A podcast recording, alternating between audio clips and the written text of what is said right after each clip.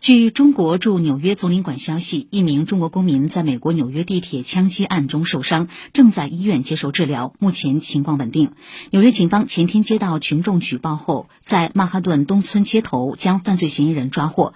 该男子名为弗兰克詹姆斯现年六十二岁曾有犯罪前科。